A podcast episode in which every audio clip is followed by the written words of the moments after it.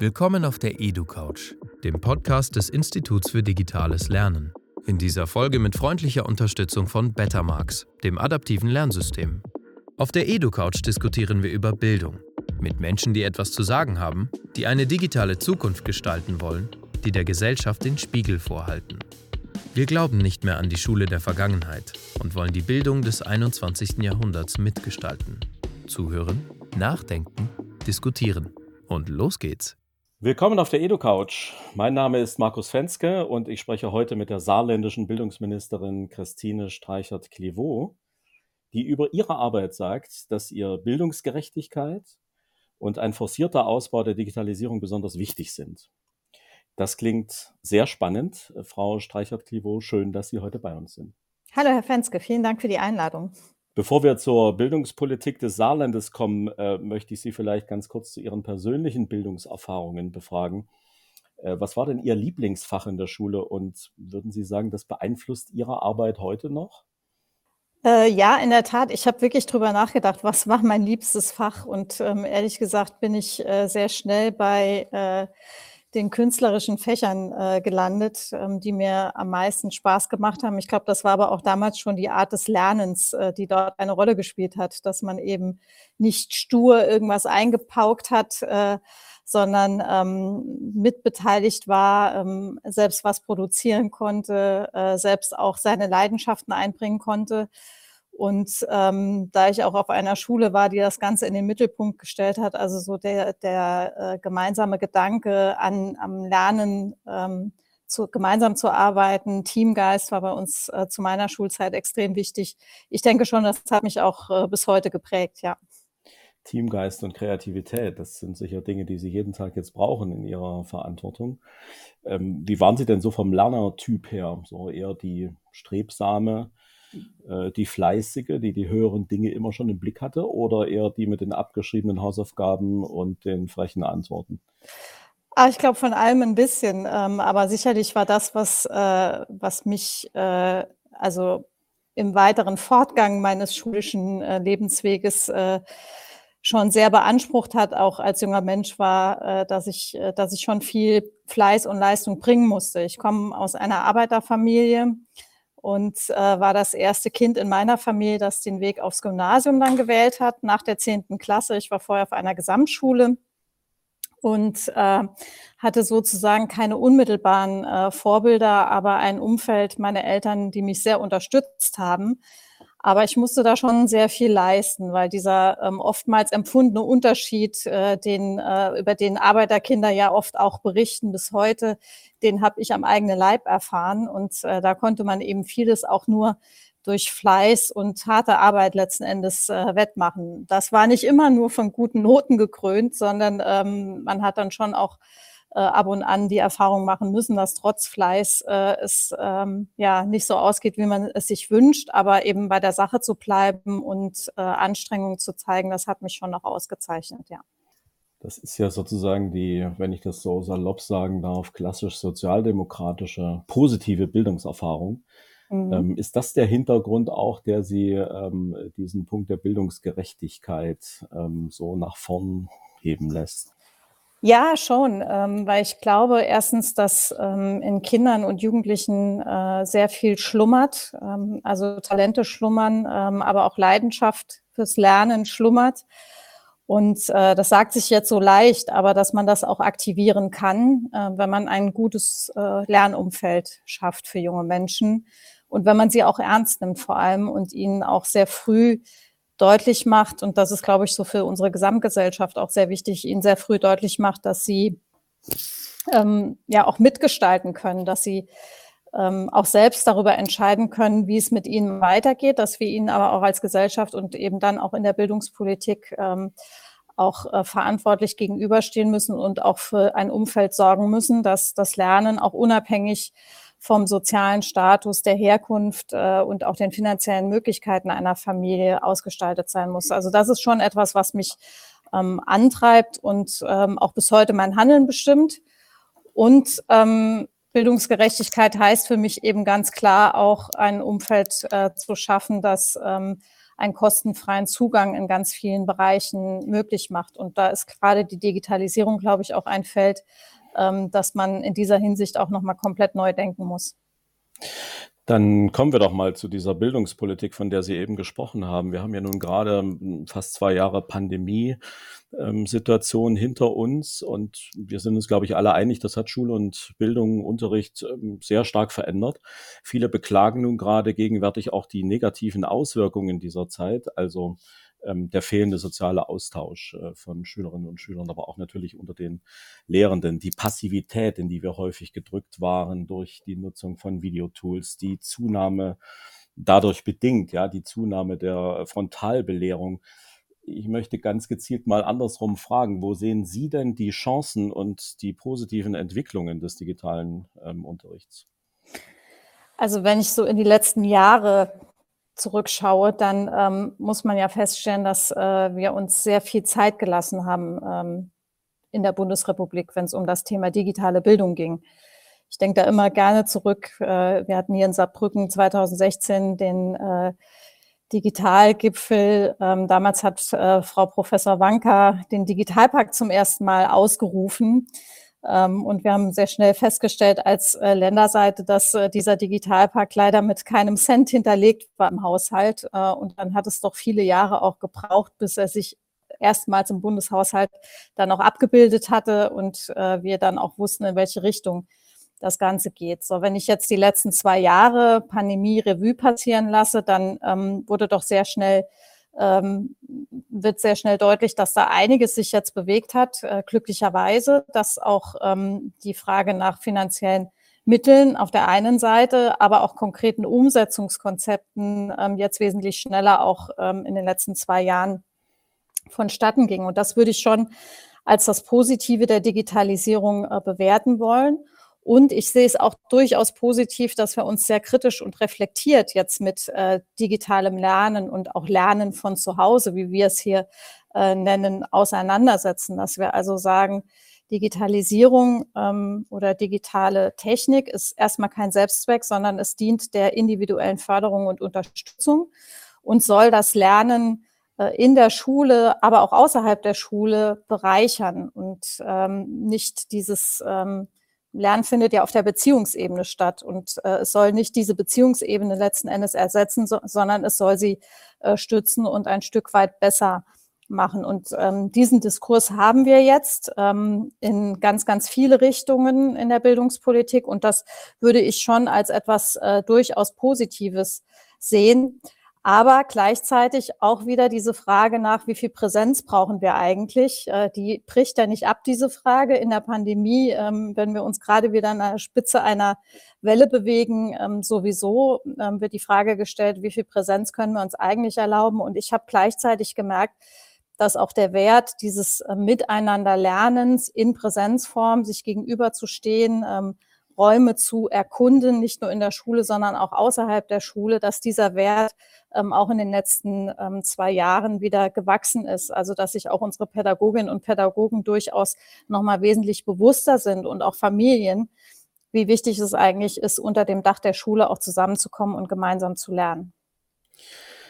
Nun haben Sie es eben schon angesprochen. Wir sind, äh, was äh, Digitalisierung des Bildungswesens angeht, äh, nicht gerade die Spitzenreiter. Da ist auch schon seit den 90er Jahren viel versäumt worden. Sie sprechen jetzt für das Saarland von einer gelingenden Digitalisierung im Bildungsbereich. Und sie verweisen unter anderem auf die Bildungscloud des Landes, also Online-Schule Saarland, ein System, an das inzwischen ja fast alle Schulen des Saarlandes, wenn ich das richtig sehe, auch richtig ähm, angeschlossen sind. Was macht denn nun gerade diese Plattform für Lehrende und Lernende eigentlich attraktiv? Also zunächst war es so, wir haben ähm, in den vergangenen Jahren bereits äh, unsere Lehrerfortbildung über eine ähm, ja, Cloud würde man heute sagen. Früher hat man es eine einfache Internetseite genannt, Website genannt mit ein paar erweiterten Möglichkeiten. Ähm, darüber haben wir schon Schul- und Unterrichtsprojekte entwickelt.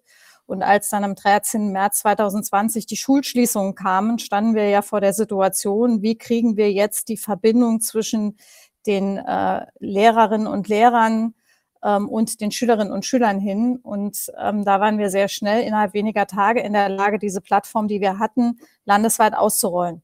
Die war natürlich am Anfang nicht auf diese Welle an Zugriffen vorbereitet, äh, die es gab. Und äh, da kann man auch äh, inzwischen die Archive der saarländischen Medienlandschaft äh, sich anschauen. Äh, da haben wir auch viel Kritik eingesteckt.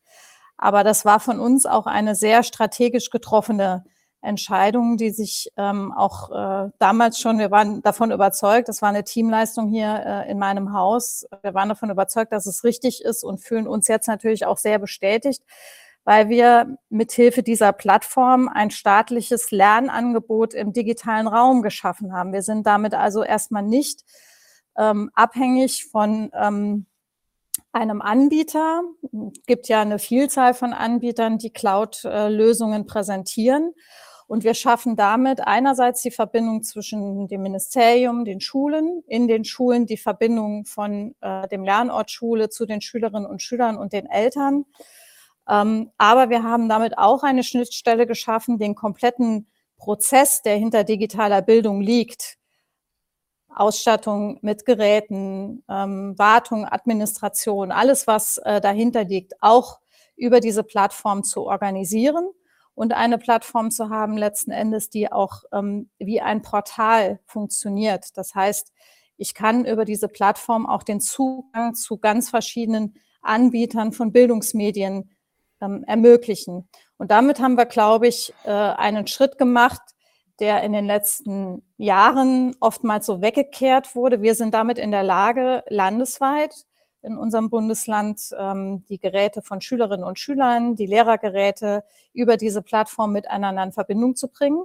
Und wir haben ein nachhaltiges System auch mit unseren Schulträgern. Das sind äh, in dem Fall bei uns die Landkreise, die das mit uns jetzt gemeinsam ähm, umsetzen, das äh, eben alle Facetten der Digitalisierung zusammenbringt. Und ich würde sagen, damit sind wir als Bundesland auch sehr, sehr gut aufgestellt.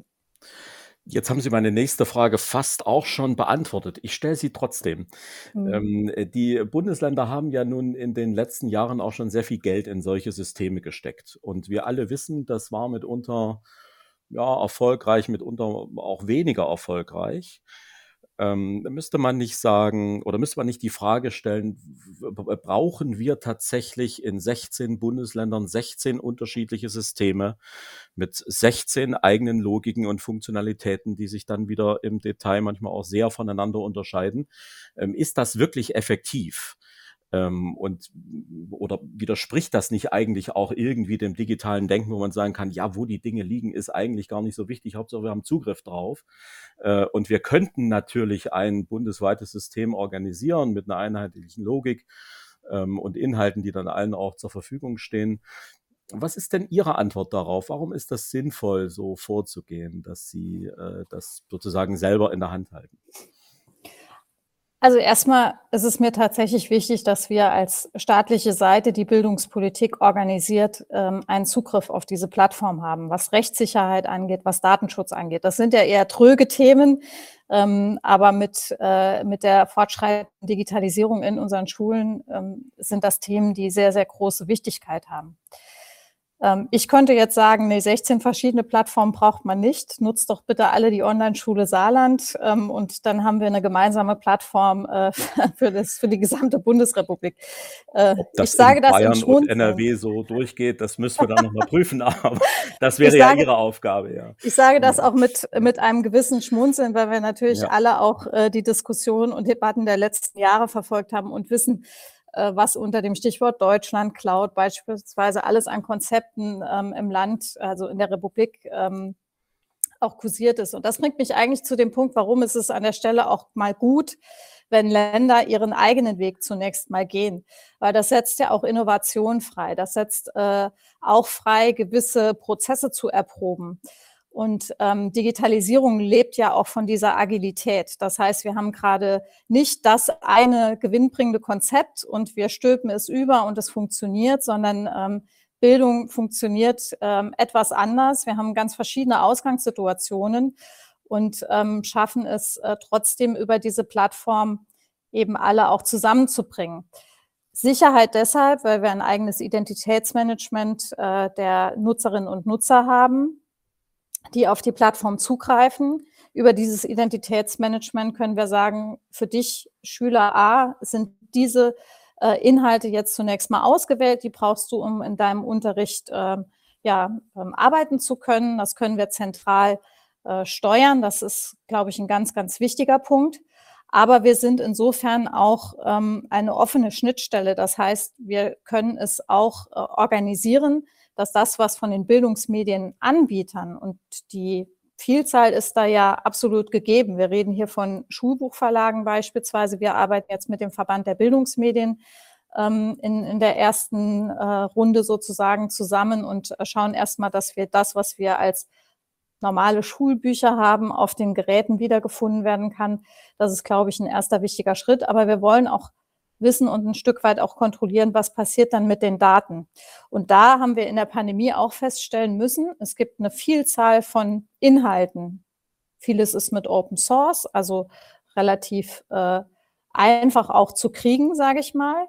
Wir merken aber auch dort, wo Qualität auch erforderlich ist, geht es auch schnell ins Geld. Wir reden über Lizenzgebühren und vieles andere mehr. Und äh, das wollen wir eben zentral auch mit den Schulträgern gemeinsam und den Schulen auch ein Stück weit äh, steuern, dass es händelbar bleibt und dass man in dem Dickicht der, ähm, sage ich mal, Anbieter auch herausfinden kann, was ist gut und was ist weniger gut. Und deswegen glaube ich, ist, äh, ist es jetzt gut, dass die Länder da ihren eigenen Weg gehen und auch schauen, was möglich ist. Ich glaube, der Weg, den wir gewählt haben, der ist gut, weil er eben nicht nur ähm, mit einzelnen Instrumenten arbeitet, sondern weil wir wirklich die Schnittmen äh, Schnittstellen miteinander zusammenbringen mit der kommunalen Seite da als Schulträger. Und damit sind wir auch in der Zukunft in der Lage, Gelder des Bundes beispielsweise aus dem Digitalpakt auch wesentlich äh, passgenauer nochmal äh, steuern zu können. Und natürlich die Erfahrung auch mit einzubringen als Modellland, äh, das eine flächendeckende Digitalisierung äh, ab der dritten Klasse ermöglicht. Das schließt jetzt wiederum meine nächste Frage auch gleich an. Sie haben das eben auch schon so ein bisschen angerissen. Manchmal, wenn man äh, die Zeitung aufschlägt und die Debatten verfolgt, hat man den Eindruck, Digitalisierung und Schule, das ist ein großes Bau- und Ausrüstungsprogramm also so hardware-seitig. Ja, da geht es dann um den Kauf von Laptops und von Tablets und da geht es um Whiteboards in den Klassenzimmern und um Computerarbeitsräume und Kabel und äh, LAN-Dosen statt WLAN-Router und so weiter. Ja, ähm, glauben Sie denn, dass die Länder insgesamt diese inhaltliche Seite, von der Sie eben auch gesprochen haben, schon ausreichend im Blick haben? Mir begegnet häufig eigentlich eine Situation, wo wir dann ja immer mehr ganz gut technisch ausgestattete Schulen haben und Lehrer fragen, so, was mache ich denn jetzt damit? Also was läuft denn auf meinem Laptop? Was, äh, was sollen denn die Schülerinnen und Schüler auf ihren Geräten dann jetzt bedienen? Und, äh, da würde mich jetzt Ihre Meinung auch nochmal interessieren, weil Sie gerade sagten, auch Sie arbeiten mit einigen ähm, ja auch schon zusammen, der Verband der Bildungsmedien. Ähm, was, äh, was entsteht denn da bei Ihnen? Also Sie haben natürlich einen zentralen Punkt ähm, angesprochen.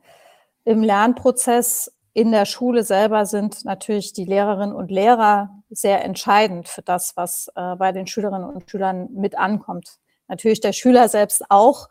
Aber wenn wir in einer digitalen Welt wären und sagen würden, wir machen jetzt alles nur noch über das Tablet oder den Laptop, und kriegen das gut organisiert, dann könnten wir auch in der Zukunft schrittweise auf Lehrerinnen und Lehrer verzichten. Ich glaube aber, das ist ja nicht das Bild von digitaler Bildung, äh, das wir haben, sondern wir wollen, dass ähm, diese Technik, und deswegen ist es auch erstmal wichtig, über Technik zu reden, ähm, wir wollen, dass mit dieser Technik ein guter, individueller und auch inklusiver Unterricht gelingen kann ja, im öffentlichen, in der Berichterstattung, das merken wir hier auch, ist der Fokus immer schnell auf dem Sichtbaren. Also was kann ich sehen? Ich sehe, wie viele Schülerinnen und Schüler mit einem Tablet arbeiten, wenn ich in eine Klasse komme. Ich sehe die digitalen Tafeln ähm, habe damit das Gefühl, oh, hier ist was Modernes im Gange, was zeitgemäßes passiert hier. Das ist etwas, was man gut sichtbar machen kann. Und die Herausforderung in diesem nächsten Schritt ist, ähm, Lehrerinnen und Lehrer auch in die Lage zu versetzen, diese zeitgemäße Form des Unterrichts neu zu denken. Und das ist etwas, was mit sehr, sehr viel Arbeit verbunden ist, weil es eben gerade nicht die Standardkonzepte gibt, wie ein guter digitaler Unterricht auszusehen hat. Äh, Sie wissen, das ist auch beim analogen Unterricht nicht so, sondern es hängt immer von der Lerngruppe ab. Es hängt davon ab, wie viele Schülerinnen und Schüler habe ich, wie viele davon haben einen besonderen Unterstützungsbedarf, um welches Fach geht es, etc. pp. Das sind alles Parameter, die man beeinflussen kann. Und entsprechend setzen wir auch darauf, dass äh, wir über Fortbildungsangebote den Lehrerinnen und Lehrern diesen Zugang schaffen. Natürlich geht es da auch um Austausch von Best-Practice-Beispielen. Was funktioniert, was funktioniert nicht? Wo haben wir unterstützende Lernsoftware, Apps oder ähnliches, die gut sind und die passen? Wo wissen wir, dass eine Investition in ein bestimmtes äh, Lernangebot, eine Software oder ähnliches äh, nicht wirklich gewinnbringend ist? Diesen Austausch, den fördern wir und äh, organisieren wir. Aber genauso wie analoge Unterrichts- und Schulentwicklung wichtig ist, um guten zeitgemäßen Mathematikunterricht zum Beispiel zu machen, ähm, ist das auch bei dem digital gestützten Unterricht der Fall. Und da erlebe ich im Moment, dass ähm, natürlich die Technik wichtig ist, um das auszulösen. Und wir erleben auch, und digitale Bildung hat ja immer auch was mit ähm, durchaus auch mit Frust zu tun. Wir alle kennen das aus dem Privatbereich, wenn das Netz zu Hause nicht funktioniert und äh, man dann eben nicht schnell genug äh, im Homeoffice zum Beispiel arbeiten kann oder es ruckelt, wenn man sich einen Film äh, im Streamingdienst anguckt. Äh, das erzeugt alles Frust. Und genauso ist das natürlich auch an Schule. Ähm, ich kann mir sehr viel Gedanken darüber machen, wie ich einen gut digital gestützten Unterricht mache wenn am Ende nicht geklärt ist, wer bezahlt die Lizenzen für die Software, wenn nicht geklärt ist, ist eigentlich genügend WLAN äh, im Gebäude da, habe ich eine Breitbandanbindung, die es auch aushält, wenn tausend Schülerinnen und Schüler morgens gleichzeitig auf das Netz zugreifen. Das sind alles Fragen, die sehr wichtig sind. Und deswegen war auch diese Technikdiskussion äußerst gewinnbringend, darf ich mal sagen, weil es auch erstmals möglich war, dass Bildungspolitikerinnen und Bildungspolitiker nicht immer sagen müssen, bitte vergesst die Schulen nicht. Wir haben nämlich in der Digitalisierung ja auch ein, eine Phase hinter uns gebracht, da war es irgendwie nur wichtig, äh, Breitband und schnelles Internet in die Region zu bringen, die wirtschaftlich attraktiv sind, wo Arbeitsplätze entstehen. Letzten Endes entstehen bei uns auch äh, die Arbeitskräfte der Zukunft und deswegen, glaube ich, brauchen wir die. Ähm, diese ganzen Rahmenbedingungen, an der Schule eigentlich sogar als erstes.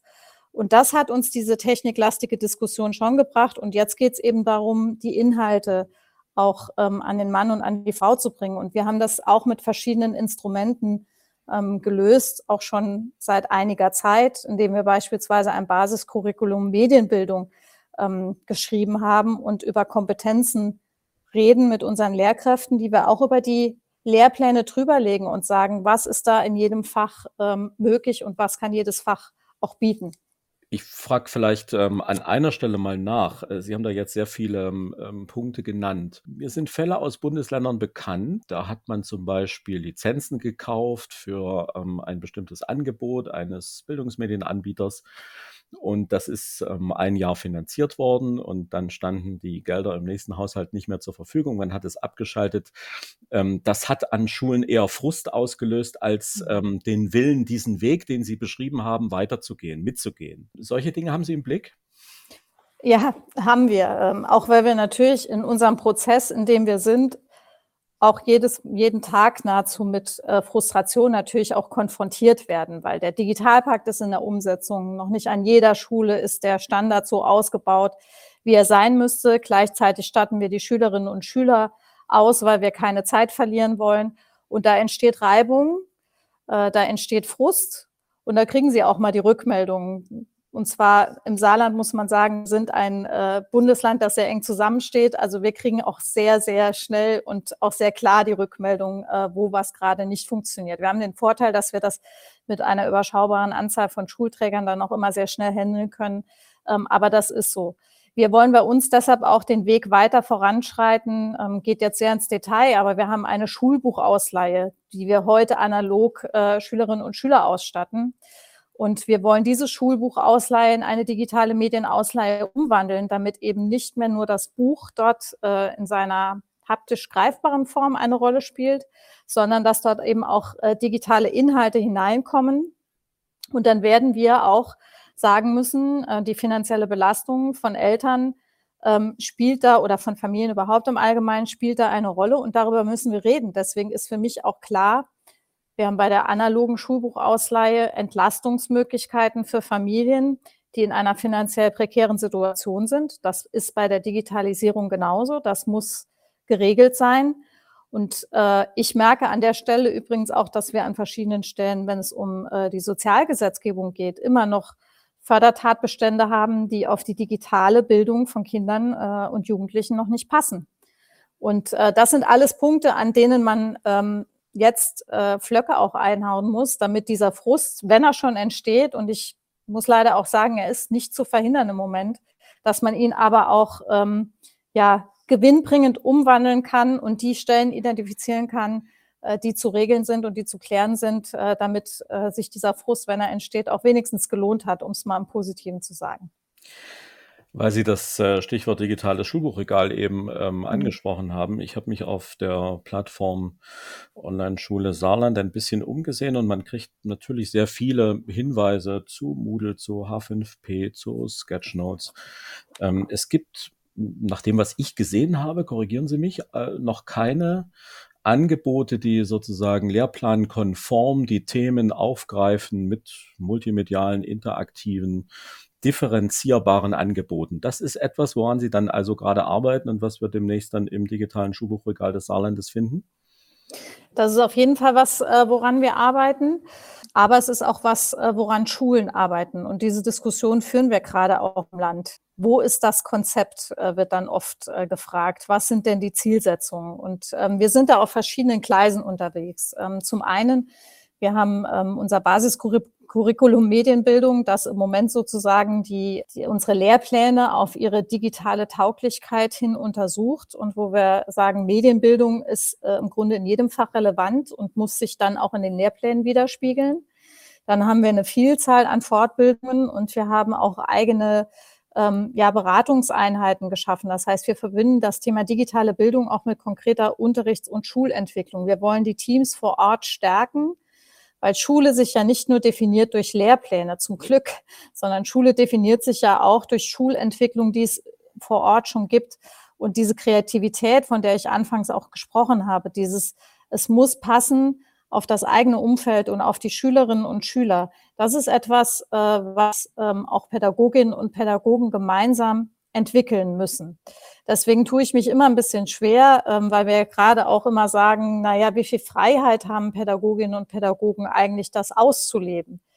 Wenn ich jetzt sage, wir haben hier den Unterrichtsplan im Fach Deutsch ähm, im äh, Jahrgang 5 und da sind bitte diese und jene Medien so und so einzusetzen, dann laufe ich dem schon ein bisschen auch zuwider. Ich sehe unsere Rolle eher darin, ähm, einmal das notwendige Wissen bereitzustellen, die Kreativität über Fortbildung und Schul- und Unterrichtsentwicklung anzustoßen und eben den rechtssicheren Raum zu schaffen weil ich nicht von jedem Lehrer und jeder Lehrerin verlangen kann, dass sie sich mit Datenschutzfragen auseinandersetzt, dass sie sich mit der Frage auseinandersetzt, auf welche Daten greifen jetzt Apps zu, was passiert denn dann damit, etc. pp.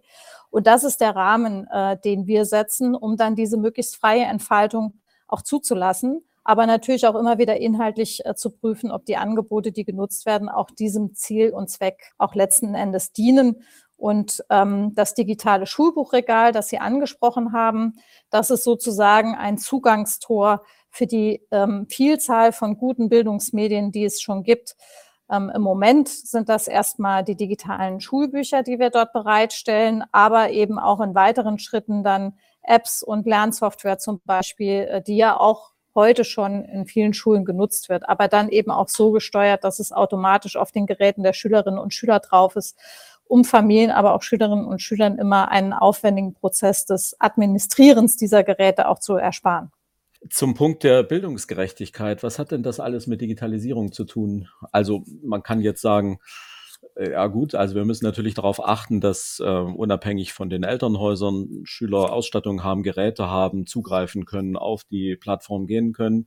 Das ist sicher richtig, aber sehen Sie da noch mehr? Ähm, bringt, bringt Digitalisierung vielleicht einen richtigen Schub in Richtung Bildungsgerechtigkeit?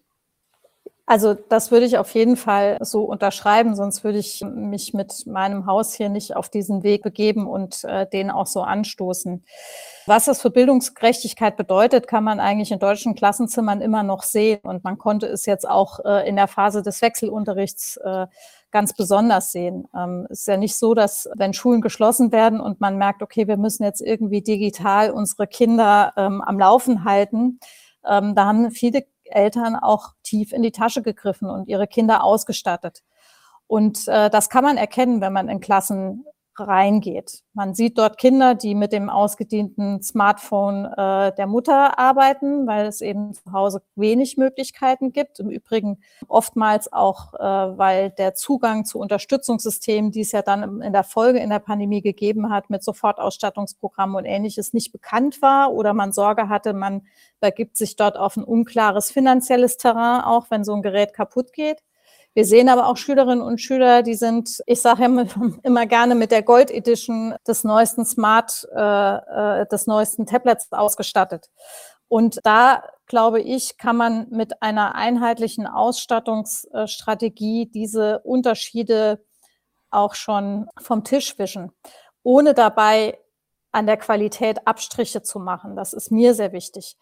Ähm, wir haben schon auch äh, einen hohen äh, Standard. Aber es geht natürlich noch viel, viel weiter. Wir wollen, äh, dass gerade äh, Kinder, die einen besonderen Unterstützungsbedarf haben, mit Hilfe der digitalen Unterstützung, intelligenter Lernsoftware zum Beispiel, auch in diesen Bereichen nochmal unterstützt werden. Wenn das teilweise automatisiert läuft ähm, über die Nutzung äh, von Bildungstechnologien, dann hat der Lehrer oder die Lehrerin auch mehr Zeit, äh, sich nochmal individuell dem Kind von einer anderen Seite zu nähern und es zu unterstützen. Gleiches gilt für Kinder mit besonderen Begabungen. Wenn ich feststelle, dass äh, das Mathe-Aufgabenprofil, das ich angelegt habe, als Lehrkraft innerhalb von zwei Minuten beantwortet ist, ich überspitze das mal, ähm, dann kann ich natürlich auch hier über Bildungstechnologien nochmal zusätzliche Räume schaffen, in denen sich äh, junge Menschen, äh, die ihr Talent auch äh, fördern wollen oder die dann Wissensdurst haben, das auch nochmal zusätzlich beantworten. Und das teilweise eben in Gruppen organisiert oder auch im Einzellernen. Und das kann ich natürlich dann auch auf das Lernen von zu Hause übertragen. Und was in den Vordergrund gerückt ist bei der digitalen äh, Fragestellung, ist dann eben auch, wie ist die Ausstattung zu Hause? Wir wissen, dass äh, das familiäre Umfeld für den Lernprozess zu Hause schon ein wesentlicher ist. Wir haben viel in der Pandemie darüber gesprochen, wie lässt es sich denn lernen, wenn man sich mit äh, zwei weiteren Geschwisterkindern ein Zimmer teilen muss, wenn man gerade kein Büro hat oder einen Schreibtisch, an dem man gut arbeiten kann.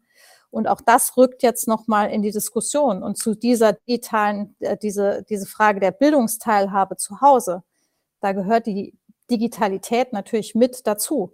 Einmal in der Frage, wie können wir Eltern mitnehmen auf diesem Prozess? weil ein Großteil der digitalen Bildungserfahrung beginnt ja schon weit vor der Schule. Wie nehme ich die Eltern da mit? Ähm, wie kann ich sie unterstützen, sie selber auch fit machen? Da haben wir in den Ländern über Landesmedienanstalten zum Beispiel eine Vielzahl von Angeboten und Programmen, die wir zusammen mit den Bildungsressorts äh, umsetzen. Aber ich lenke natürlich auch wieder die Frage darauf, wie muss das denn eigentlich ausgestattet sein?